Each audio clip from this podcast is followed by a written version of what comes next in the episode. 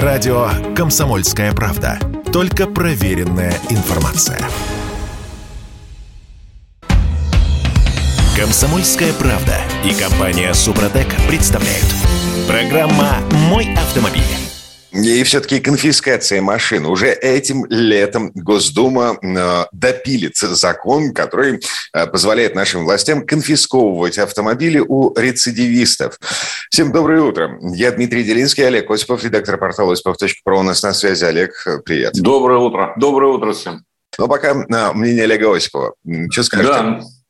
Да там не только это, там еще уголовный кодекс вводится ряд э, поправок, скажем так. Э, уголовная ответственность будет наступать для водителей, лишенных э, удостоверения после совершения серьезного нарушения в третий раз. Например, управление машиной в трезвом состоянии, выезд на встречную полосу или значительное превышение скорости.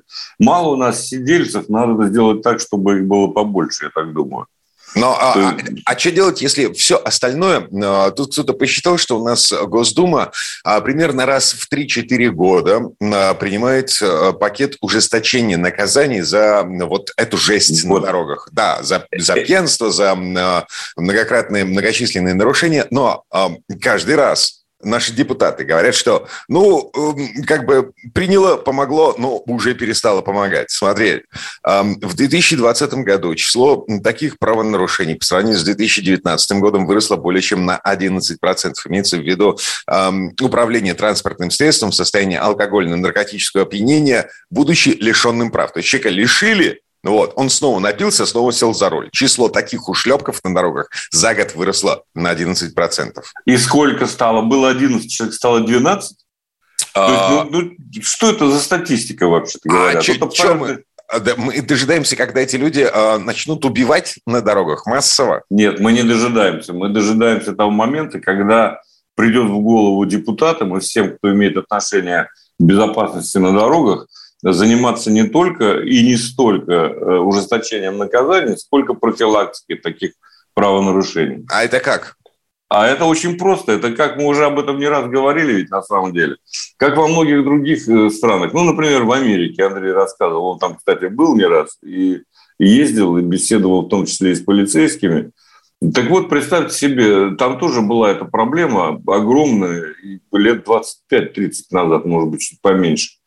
Ну, когда действительно они позволяли себе ездить за рулем пьяными, нескончаемые посадки были, привлечение к ответственности. Там жесткие законы достаточно в этом отношении. И тем не менее, они развернули социальную пропаганду, программу огромную, вкачали в нее много, естественно, долларов, а, которая бы призывала не позволять себе в пьяном виде водить автомобиль. Да? Ну, о том, чтобы без прав ездить, там вообще речи не идет. Потому что такого не бывает, в принципе. Но у нас, к сожалению, встречается. Так вот, э, кроме всего прочего, одна из мер – это в ресторанах вот эти алкотестеры везде, в кафе, в ресторанах, где угодно, куда приходят посетители. Ну и так далее, и так далее. Короче говоря, сократили в разы, в десятки раз э, количество вот таких правонарушений. Полностью избавиться от ушлепков, как ты верно заметил, не удается ни в одной стране мира. Это правда. Они всегда будут, эти маргиналы, существовать, они всегда будут э, портить статистику, скажем так, да, но их не заставишь. Будет штраф 100 тысяч рублей или вот сейчас до 300 тысяч рублей предлагается ввести э, штрафы.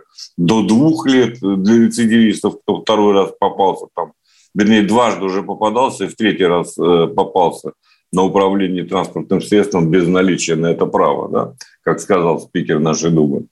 Ну, в общем, от этого мало что изменится. А вот такие меры профилактические и работа с людьми, э, это, конечно, может принести на пользу. И самое главное, все-таки, вот с моей точки зрения, заключается в том, что таких людей э, видно, и наши полицейские с удовольствием делятся этой информацией, как они их вычисляют.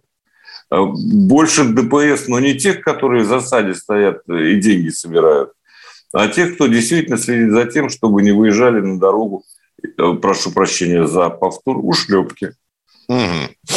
А, можно еще допилить вот эту историю с э, автоматическими камерами, которые сканируют состав воздуха в салоне. Не, ну это, это полнейшая чушь. Извини, пожалуйста, Дмитрий, но это из области фантастики, даже фэнтези, я бы сказал. Фантастику я уважаю, фэнтези – это что-то другое.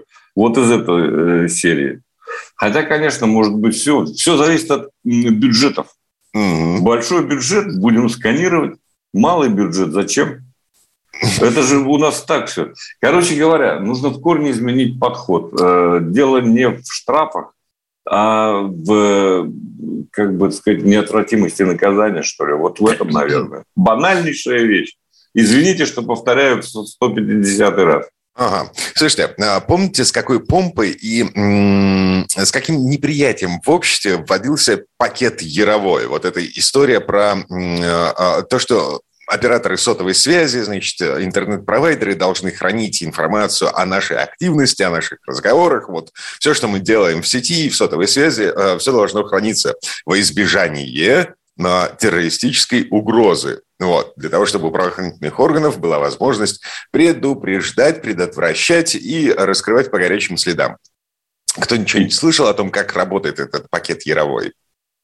Ну, я, мы я точно вот... знаем, как он работает многие услуги стали дороже, и они навязываются. Mm-hmm. Вот так он и работает. А других никаких э, последствий быть не могло. А, окей, а, второй пакет Яровой. Ну, то есть вот то, о чем мы сегодня с утра говорим, а, ужесточение наказаний за рецидивизм, а, это второй пакет Ирины Яровой. И, значит, на этой неделе, вчера буквально она заявила, что рассчитывает на принятие этого пакета в весеннюю сессию Госдумы и вступление в силу уже этим летом. Вчера Госдума приняла конфискацию автомобилей в первом чтении. Ну, все, приплыли. Ну, приплыли, да, куда-то вот совсем туда, где не хотелось бы оказаться, потому что это моя частная собственность. Какого черта, что бы там ни было, да? И потом часто управляет машиной ведь не тот, кто владеет. Ну, ладно, это уже дело десятое, не будем об этом, не будем о грустном. Но мне кажется, что это все равно неправильно. Угу. Так, Просто 8... неправильно, потому что это не ваше, да? Вот и не берите. Об, ну, нет, что, как погодите, еще сказать? Погодите, а как у нас же есть в Уголовном кодексе конфискация э, э, инструмента, средства совершения преступления. То есть, условно говоря, если ты приехал на Ниве э, на берег реки и... И кого-нибудь тебя, убил. Нет, тебя поймали, на, тебя поймали на браконьерстве, вот, все, А-а-а. все, что способствовало тому, что ты набраконьерил, ну, как бы будет конфисковано и лодка, и сеть, и Нива все будет конфисковано. Но есть же такой закон. Э, Дим, понимаете, в чем дело? Э, тут еще ведь такая история. У нас кого ловят, вообще-то говоря, вот за пьянство? Много ли из них действительно э, уголовников, скажем так, патентованных? Или все-таки а, попадаются больше, по большей части случайные люди? А, что пугает наши власти? Из-за чего они подняли этот кипиш и разбудили Яровую? Эм, рост числа тех, кто повторно садится за руль и повторно э, бывает пойман на пьянстве за рулем. То есть человека лишили прав, он снова сел за руль, попался, эм, и что с ним сделаешь? Штраф 30 тысяч рублей? Вот, вот число э, таких вот, людей растет, ну хорошо, в Сейчас будет прогрессии. 300, в 10 ну. раз больше. И что изменится? Ну вот, вот ну, на самом деле, если подумать, кроме того, первый раз кто попал? Сколько там промили было? Насколько точно был настроен прибор? Да тысячи вопросов возникает. Что они не придираются просто так на ровном месте? Там на моих глазах женщину пытались развести э, на огромную сумму, и, по-моему, им это удалось. Так, и хорошо. Когда... А какова вероятность того, что эта женщина сядет за руль, снова будучи лишенной прав? Ну, около Да никакой вероятности. Отлично. Но вот а, а те люди, о которых Наверное. беспокоится Ирина Яровая, а, они садятся за руль. Слушайте, их три человека на миллион, да? Ну и чего, мы из этих трех будем подвергать потенциальной опасности всех, кто может быть совершенно трезвым, ну, там эндогенный алкоголь ведь и так далее. Но это все, это проблема больших цифр, проблема подхода на самом деле. Вот и все. Если бы все это работало безукоризненно, если бы действительно не было никакого, никаких злоупотреблений на дорогах, в том числе со стороны служб ДПС, тогда бы не было проблем.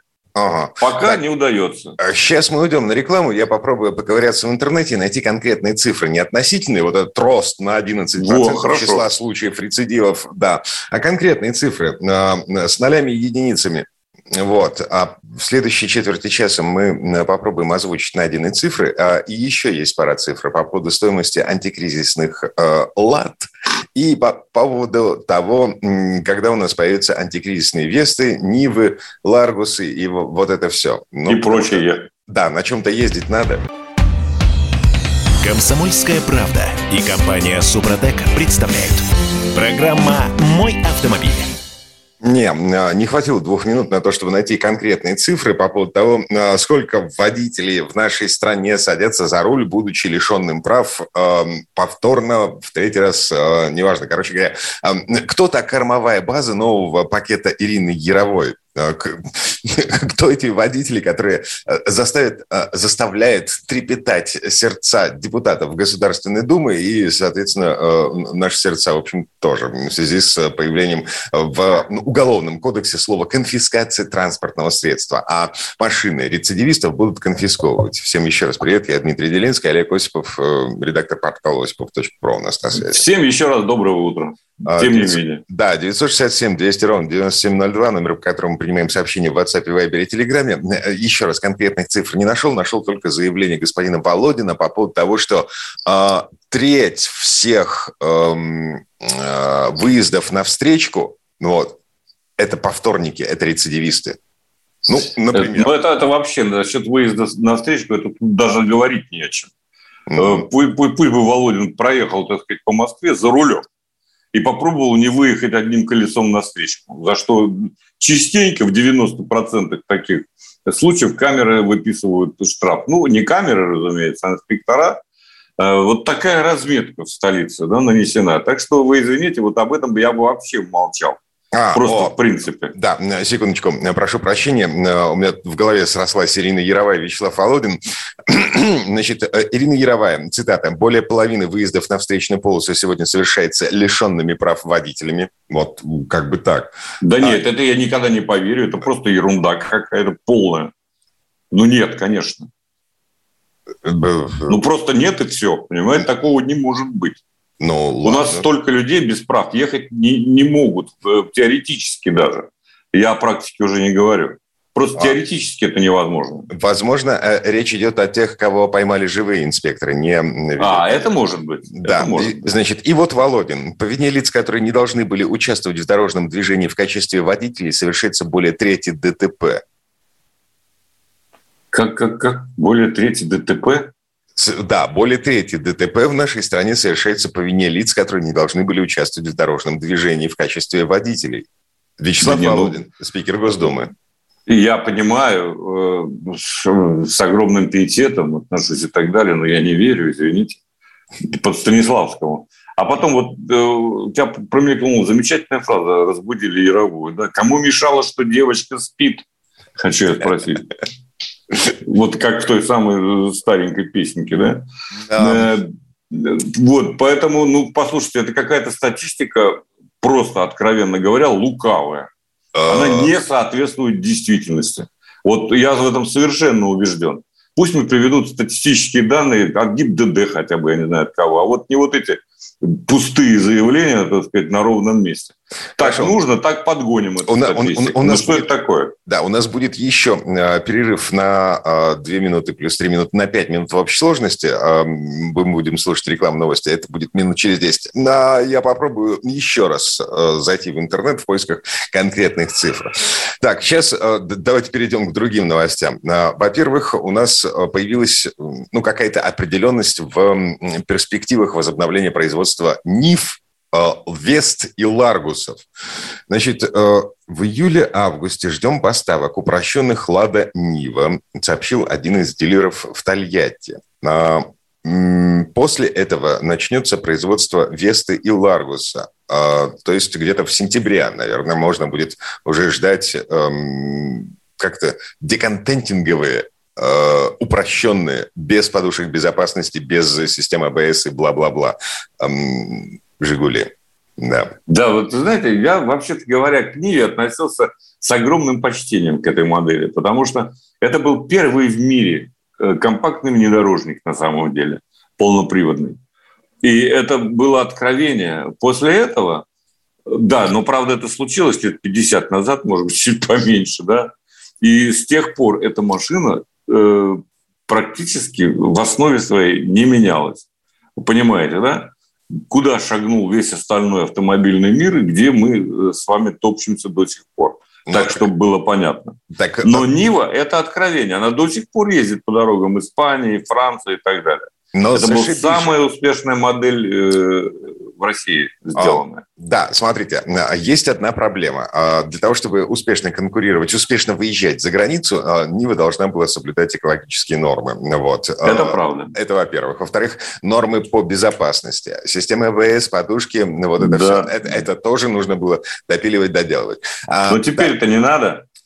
Теперь у нас внутри правительство разрешило, правда, это временное разрешение, но неважно. А, а, нам, нам радоваться бы в связи с тем, что Нива, ну, как бы это наше все. Но, как выяснилось, как оказалось, даже Ниву мы не можем собирать без иностранных комплектующих. В связи с этим конвейер а, в Тольятти, который занимается производством Нив, стоит до сих пор.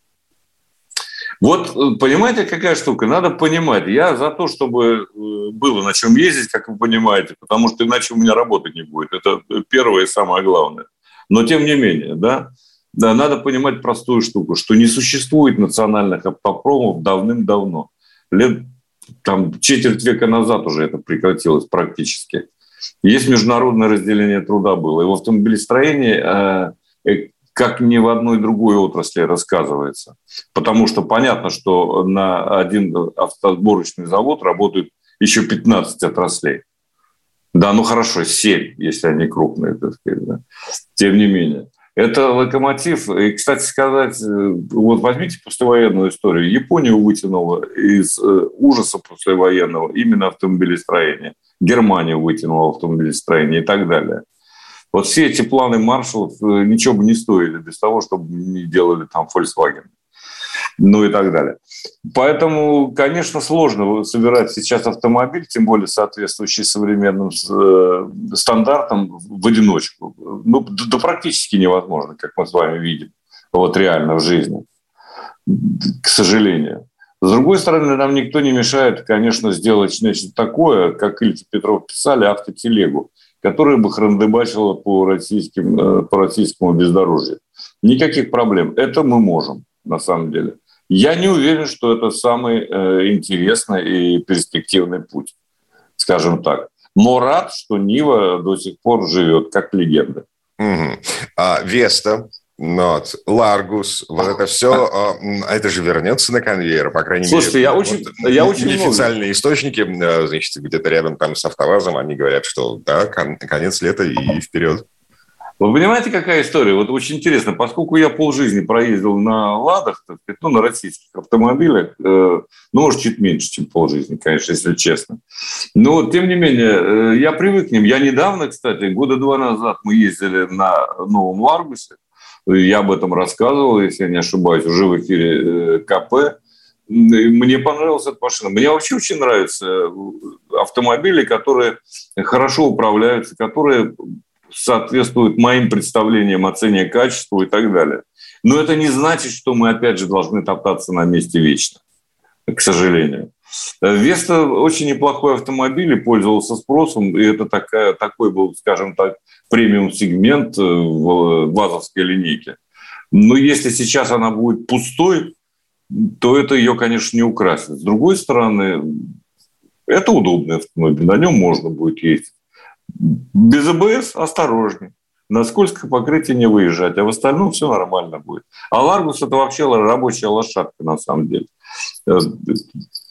И, кстати, восьмиклапанник, вот, который там ставится наряду с 16-клапанным э, двигателем, он вполне себе нормальный, потому что обеспечивает тягу, которая достаточно. Но это вот то представление из старых времен. Я умею на них ездить. Они мне чем-то, так сказать, нравятся. У меня вызывают какие-то чувства, так сказать, воспоминания. Но это неправильно. все-таки мы не должны э, э, рулить с головой повернутой назад. Понимаете, о чем я? Я понимаю. Сейчас а придут китайцы на москвич, и все заколосится. В общем... Ничего там не заколосится. Там, да. я надеюсь, что будет... На самом деле, я рассчитываю, что китайцы придут все-таки э, главным образом и в перспективе с электромобилями, mm-hmm. а не с, те, с той ерундой, которую они делают на основе ДВС. А, не, ну, же. погодите, ну вот э, тот же Джак, у него же есть в линейке и э, кроссоверы типа э, Креты и Селтоса, и э, и электромобили на основе этих же самых кроссоверов. Ну, то есть... Да, электромобили, кстати говоря, китайцы ушли далеко вперед, это правда. Mm. В электромобилях, по сравнению с нами, это уж определенно. И, кроме того, если все китайцы сядут опять на коптящие, э, изрыгающие, так сказать, дым, э, вот эти вот старые, старую технику, так сказать, то мир задохнется. Поэтому это допускать ни в коем случае нельзя. И они, естественно, поэтому э, добились больших успехов э, в электроавтомобилестроении. Угу. Вот. Слушайте, а, пока минута осталась до конца этой четверти часа, свежая история жизни э, сестры моей жены. Она медицинский физик в Дании живет, работает. Значит, купил себе электричку в прошлом году. Ну да, мы рассказывали уже о том, что покупать электрические автомобили в Европе это выгодно, дешево, потому что государство всячески это субсидирует. Так вот, она эту электричку тут серьезно поцарапала. Вот. Где-то парковалась и ободрала крыло бампер, дверь, ну, в общем так, много чего. А, так она практически ничего за этот ремонт не заплатит. У них там какая-то программа, которая субсидирует э, восстановление жестянки после э, вот таких вот мелких ДТП. Но как бы зависть, зе. Ладно. 8... Мне кажется, что это не в Нижнем Новгороде история произошла. А, ну да, это я в Нижнем Новгороде, сестра в Дании. Вернемся. Комсомольская правда и компания Супротек представляют. Программа «Мой автомобиль». А я таки нашел кое-какие цифры, которые объясняют, эм, почему разбудили Яровую и почему ее заставили принимать новый пакет. на Пакет эм, законопроектов, которые ужесточают ответственность для рецидивистов, для ушлепков на дорогах, которые, э, ну, вообще безвериться. Ладно, неважно. По данным Судебного департамента Верховного суда, за первые шесть месяцев 2021 года в суды поступило 52 600 уголовных дел по статье 12.7, часть 2, вождение э, лишенным прав. Это на 17% больше, чем в аналогичный период 2020 года. Ну вот э, это та статистика, которую я нашел, э, вот, три минуты ковыряясь э, по кашле новости.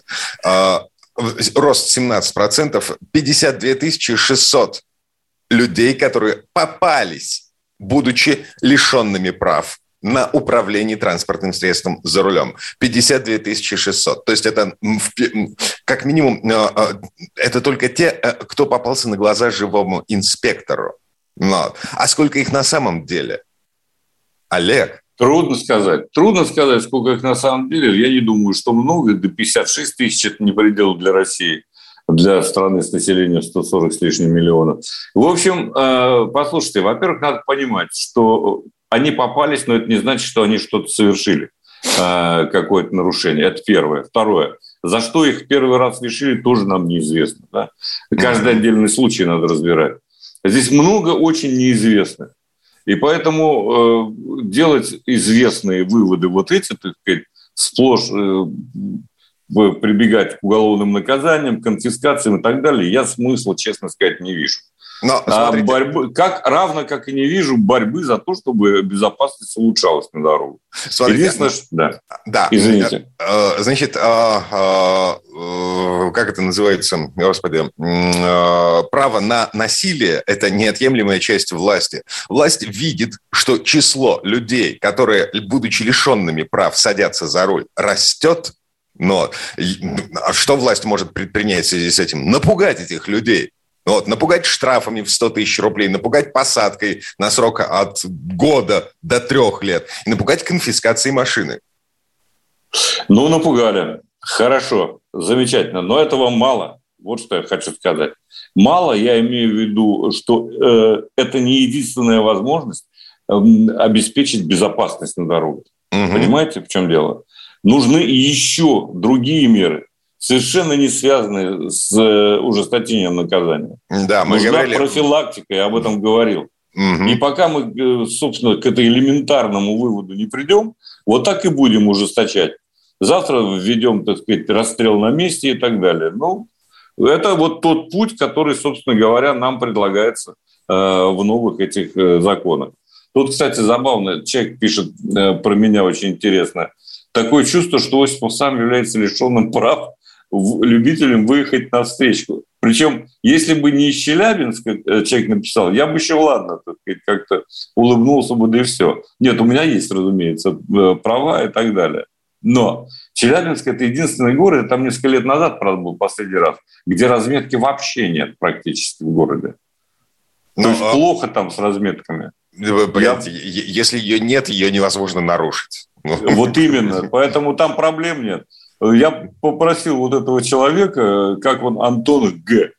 Вот Антон Г, приезжайте в Москву, попробуйте проехать без э, нарушений по центру. Ну, через Москву один раз. И э, посчитайте количество штрафов, которые вы получите с камером э, в итоге. И все Хорошо. вам станет ясно. Я в прошлом году пробовал, а, я ехал очень медленно. По Москве я передвигался практически ползком а, в связи с тем, что, ну, как бы всерьез опасался того, что я что-нибудь там пропущу, не увижу, не замечу, э, вот это все. Вот, два дня передвигался по Москве, ни одного штрафа не получил. Та-дам! 8 967 200 ровно 9702. Это номер, по которому мы поднимаем сообщения в WhatsApp, Viber и Telegram. Прямо сейчас э, можем про машины поговорить, и в том числе с, с радиослушателями. Но а, прежде чем начнем, у меня есть одно важное объявление а, от а, нашего губернатора, питерского нашего губернатора Александра Беглова. Значит, а, заводы Toyota, а, Hyundai и Nissan в Петербурге они стоят не, не из-за политики, они стоят из-за эм, нарушения логистических поставок. Наш губернатор, господин Беглов, заявил, что э, как только возобновятся поставки, э, работа на конвейере тут же возобновится. Ну, вот. То есть, э, ну, как бы, Nissan, Toyota и э, Hyundai, Hyundai Kia не уходят из нашей страны. Ну, вот. Это хорошо. Это замечательно. Э, теперь, что, Peugeot вот. Есть машины, которые есть в наличии. Но не только у Олега Осипова. Э, Олег Осипов катается на 3008 пыжике. А, кстати, это да. пыжик, пыжик или пыжище? Это все-таки... Нет, пыжик мне больше нравится. А. Во-первых, пыжик, потому что он симпатичный. Хорошую машину пыжиком так ласково не назовут. да, э, вот. И мне особенно нравится, что у меня версия как раз с дизельным двухлитровым силовым агрегатом. Это, конечно, супер, потому что расход в 5 с небольшим литров на 100 километров пробега, ну хорошо, в смешанном цикле у меня получается 7, Э, но, тем не менее, это все равно ерунда по сравнению с тем, что э, на других, на бензиновых машинах. А кроме того, вот самое интересное, что э, есть такой же 150-сильный бензиновый двигатель, правда, объемом 1,6, у того же 3008 но он не обеспечивает максималку в 201 км в час, на 15 км медленнее. Правда, ой, разгоняется чуть ой, ой, ой, ой, да, слушайте, да, разгонять э, 3008 пыш до 200 км в час, ну, ну как бы нет. Ну, нет. нет, да. Кстати сказать, вот единственное нарекание, которое у меня есть, это э, жестковатая подвеска, и на неровностях э, очень легко автомобиль переставляет. Mm-hmm. Это правда. Хотя есть системы, которые позволяют проезжать там по легкому бездорожью, но на высокой скорости это особенно чувствуется. Правда, на асфальте никаких проблем нет. Асфальт держит машины идеально. Ну, Но, собственно это, говоря, это, это городской, городской автомобиль. Да, конечно. городской кроссовер. Он, только по поребрикам ездить. Да, конечно. Он и составляет, собственно, создавался именно как городской автомобильчик. И вот там проблем нет. Кроме того, у дизельного, э, с дизелем в паре работает восьмиступенчатый автомат, и он действительно обеспечивает экономию топлива и работает безукоризненно. То есть вы не чувствуете перехода с, одно, с одного диапазона на другой. Тут все в порядке. Вообще удивительная вещь. Э, вот 3008 – это тот автомобиль, на котором чем больше, э, чем больше ездишь, за рулем которого, тем больше он нравится. Это А-а-а. редкая штука, потому что я обычно, так сказать, уставал от одних машин, ну, в силу э, профессии, да, скажем, мне хотелось всегда пересесть. Вот с ним мне не очень хочется расставаться, потому что он во всех отношениниях э, чрезвычайно удобен. И тем, что большой багажник там, и тем, что колеса 18-го радио. В общем, все в нем мне э, как-то нравится. И особенно расход топлива. Потому что я за, ну, сколько, 20 дней почти езжу, я один раз заправлялся. Это в Москве. Это ага. удивительная история. Круто. Так, а по ощущениям, э, ну, вы же ездили на Кашкае? Я ездил на Кашкае, конечно. Вот. Кашкай и 3008 Пыжик. Можно сравнивать вот эти, э, э, эти две машины? Можно, почему же нельзя? Любые машины можно сравнивать. Хотя они, конечно, не совсем одинаковые, да, там совершенно все по-разному, но тем не менее можно сравнивать машины.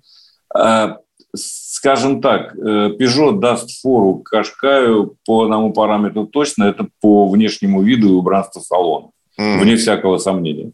То есть это автомобиль намного более технологичный и продвинутый, чем Кашкай. Это правда, это так и есть. У Кашкая есть другое. Э, и, кроме того, здесь автомат, автоматическая коробка передач. У Кашкая вариатор, правда, э, Кашкаевский вариатор сейчас э, с промежуточным охладителем, поэтому он служит достаточно долго. Там никаких проблем к надежности нет.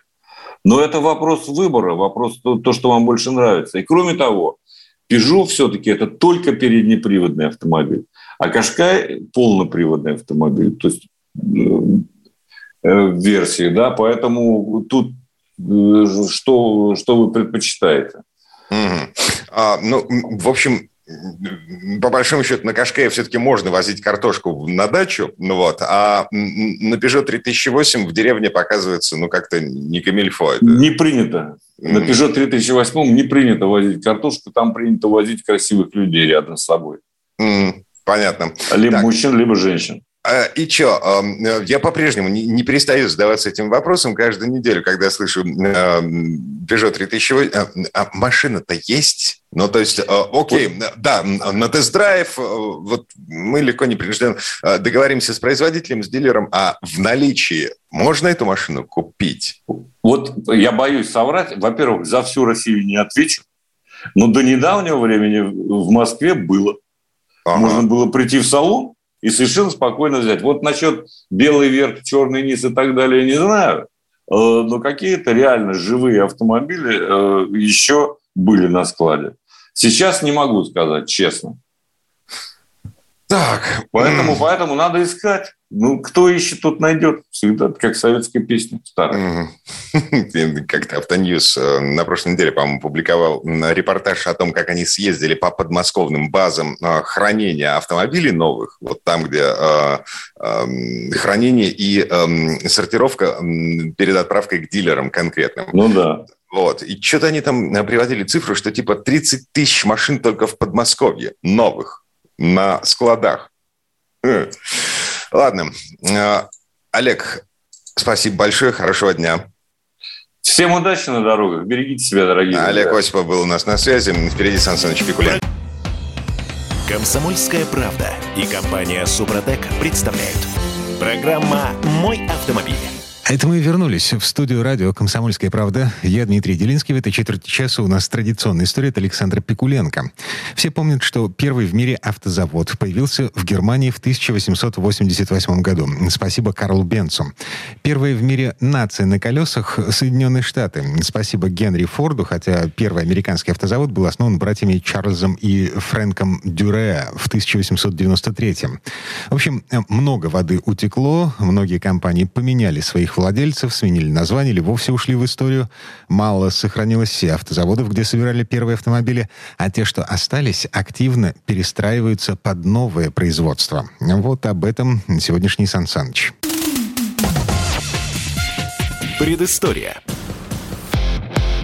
Выдержать размах Генри Форда не смогла даже Америка. Его потенциала, силы, идей было столько, что заводы Генри Форда появились на всех континентах, за исключением Антарктиды. Конвейер был лишь удачной технологией, взятой из оружейной промышленности. А вот создание персональной автомобильной империи – это он сам без подсказок Промышленный старт Генри начал у себя в Дирборне, сделав точкой отсчета завод Рудж Ривер, которого ему Тут же стало мало, и он принялся строить следующий, а потом еще и еще. Но Рудж Ривер оставался для несентиментального Генри важным объектом биографии. И поэтому постоянно модернизировался, хотя в характере хозяина хватало решимости на полный снос любого предприятия, чтобы быстрее и дешевле построить на этом месте более современный завод. Сотрудники компании никогда не знали заранее, какое предприятие пойдет под снос, какое модернизирует, а какое просто за забросят, повесив на ворота замок. Модернизировать Рудж-Ривер Генри Форд позвал великого Альберта Кана, автора индустриализации страны Советов. Вместо прежней модели Ford T предприятие должно перейти на новейший Ford A. Для этого требуется перестроить цеха, установить новое оборудование, изменить технологии. Завод встал на 18 месяцев, что непременно разорило бы любого другого промышленника. Но богатство Генри Форда уже позволяло позволяло останавливать одну из многочисленных площадок на невероятные полтора года. В отношении любого иного бизнесмена такой коммерческий риск можно было бы объяснить человеческой характеристикой. Это его любимый завод. Но Генри подобным понятием был чужд, зато он подсчитал предстоящую прибыль от запуска новой модели. Завод в Рудж-Ривер получился бесспорным флагманом. Длина завода в 2,5 километра, ширина полтора километра. Железнодорожных путей внутреннего сообщения населения 160 километров. Собственная электростанция, сталелитейный цех. Рудж-Ривер стал заводом полного цикла. Начав после реконструкции с модели Ford A, предприятие расширило номенклатуру и производило комплектующие для других сборочных заводов. В частности, для все еще востребованного Ford T. Здесь же делали тракторы Ford Zone. Именно в Рудж-Ривер во время войны выпускались знаменитые джипы и делали авиационные двигатели, про которые мало кто знает.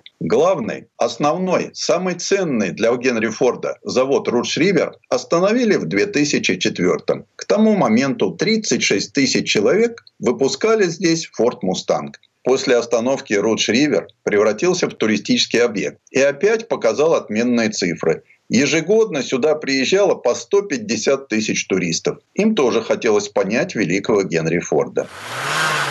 Забвение для престарелых промышленных площадок – вполне ожидаемый виток истории. Иногда они исчезают излишне радикально, как это случилось с заводом ЗИЛ в Москве. Иногда в старых цехах возникают художественные галереи или вполне полезные паркинги. Но завод Рудж Ривер после паузы снова вернулся в строй, став показательным перебежчиком. Теперь здесь выпускают автомобили, но электрические. Очередная реконструкция привела не к привычному расширению, а наоборот наоборот, сократила персонал, уменьшила завод и убавила товарную номенклатуру. На историческом и самом прославленном заводе имени Генри Форда отныне производят пикап F-150 Lightning, а главная особенность завода и вовсе уникальна. Тут нет конвейера что для Форда звучит ошеломляюще. Теперь каждый электромобиль Ford F-150 Lightning собирается на беспилотной транспортной платформе, которая возит будущий автомобиль от поста к посту, от операции к операции по всему заводу. Модернизация привела к сокращению штата. Теперь на Рудж-Ривер работает не 100 тысяч человек, а только 750. Еще 1700 занято под сборкой компонентов. Мода на электромобили не пощадила не только самый главный завод Форда, она переформатировала еще два сопоставимо грандиозных для автомобильной истории человечества предприятия. Завод Готлиба Даймлера в пригороде Берлина Мариенфельде – колыбель серийного производства и автомобилей, и двигателей внутреннего сгорания, построенный в 1902 году. Тогда здесь было занято 200 тысяч человек, что производило впечатление даже на Генри Форда. Исторический завод в Мариенфельде памятен еще и великими именами людей, стоящих у колыбели автомобилей автомобилизации. Рядом с Готлибом Даймлером был Вильгельм Майбах, и Борис Луцкой. И вот заводу предписано оставить в покое наследие и встать под реконструкцию, после которой он превратится в модную фабрику самобеглых электрических изделий. За 60 миллиардов евро предприятие избавится от истории и станет с нуля производить электродвигатели для всех товарных позиций концерна. После горячих моторов холод бездушного электричества. Плюс увольнение персонала, которого не надо так много для выпуска безликих и неинтересных предметов на батарейках. Зато увеличится количество компьютеров на один рабочий стол, поскольку здесь же поселятся программисты, создающие софт для кофеварок, пылесосов и прочей электротехники часть из которой будут автомобили. Третий завод, бесценный своей историей, попавший под безжалостную реконструкцию, Хорьх в Цвикау. Свою фирму неуживчивый Август Хорьх создавал дважды. Поэтому он не только связан с предприятием имени себя, но и со знаменитой Ауди, которую создавал после изгнания Хорьха из Хорьха. Вторая мировая война отобрала у Августа Хорьха его детище и щедро поделилась с Германской Демократической Республикой, где нищие социалистические немцы начали мастерить пластмассовый трабант. Но всю историю ГДР эту машинку любили и она как смогла, добавила легендарности заводов Цвикау. Но когда Восточную Германию вернули немцам, тогда же потомкам Августа Хорьха вернули любимый завод. Сегодня там, где 65 лет собирали Трабанта, делают исключительно электрические машины. Теперь это показательно современный завод мощностью 300 тысяч Volkswagen ID в год. Для сборки четырех моделей используется 1625 роботов. Но и людей не разогнали, оставив их для работы и воспоминаний. Примечательно, что во времена ГДР собирать Трабанта было столь тягостно, что вместо разбегающих оставшихся немцев приезжали неприхотливые вьетнамцы. И сейчас в Свикау именно их потомки оттеняют броскую картинку космического завтра своим нетитульным обликом. Превращение легендарных заводов в бездушные электрические фабрики болезненно воспринимается именно в связи с их грандиозными именами. Но совсем скоро такая участь реконструкции станет считаться огромной удачей, поскольку старательно переделывать старое ради выпуска новейшего никто не станет. Возобладает китайский метод – снести и на этом месте построить заново. Как максимум памятная табличка у входа и три строчки на сайте. Предыстория.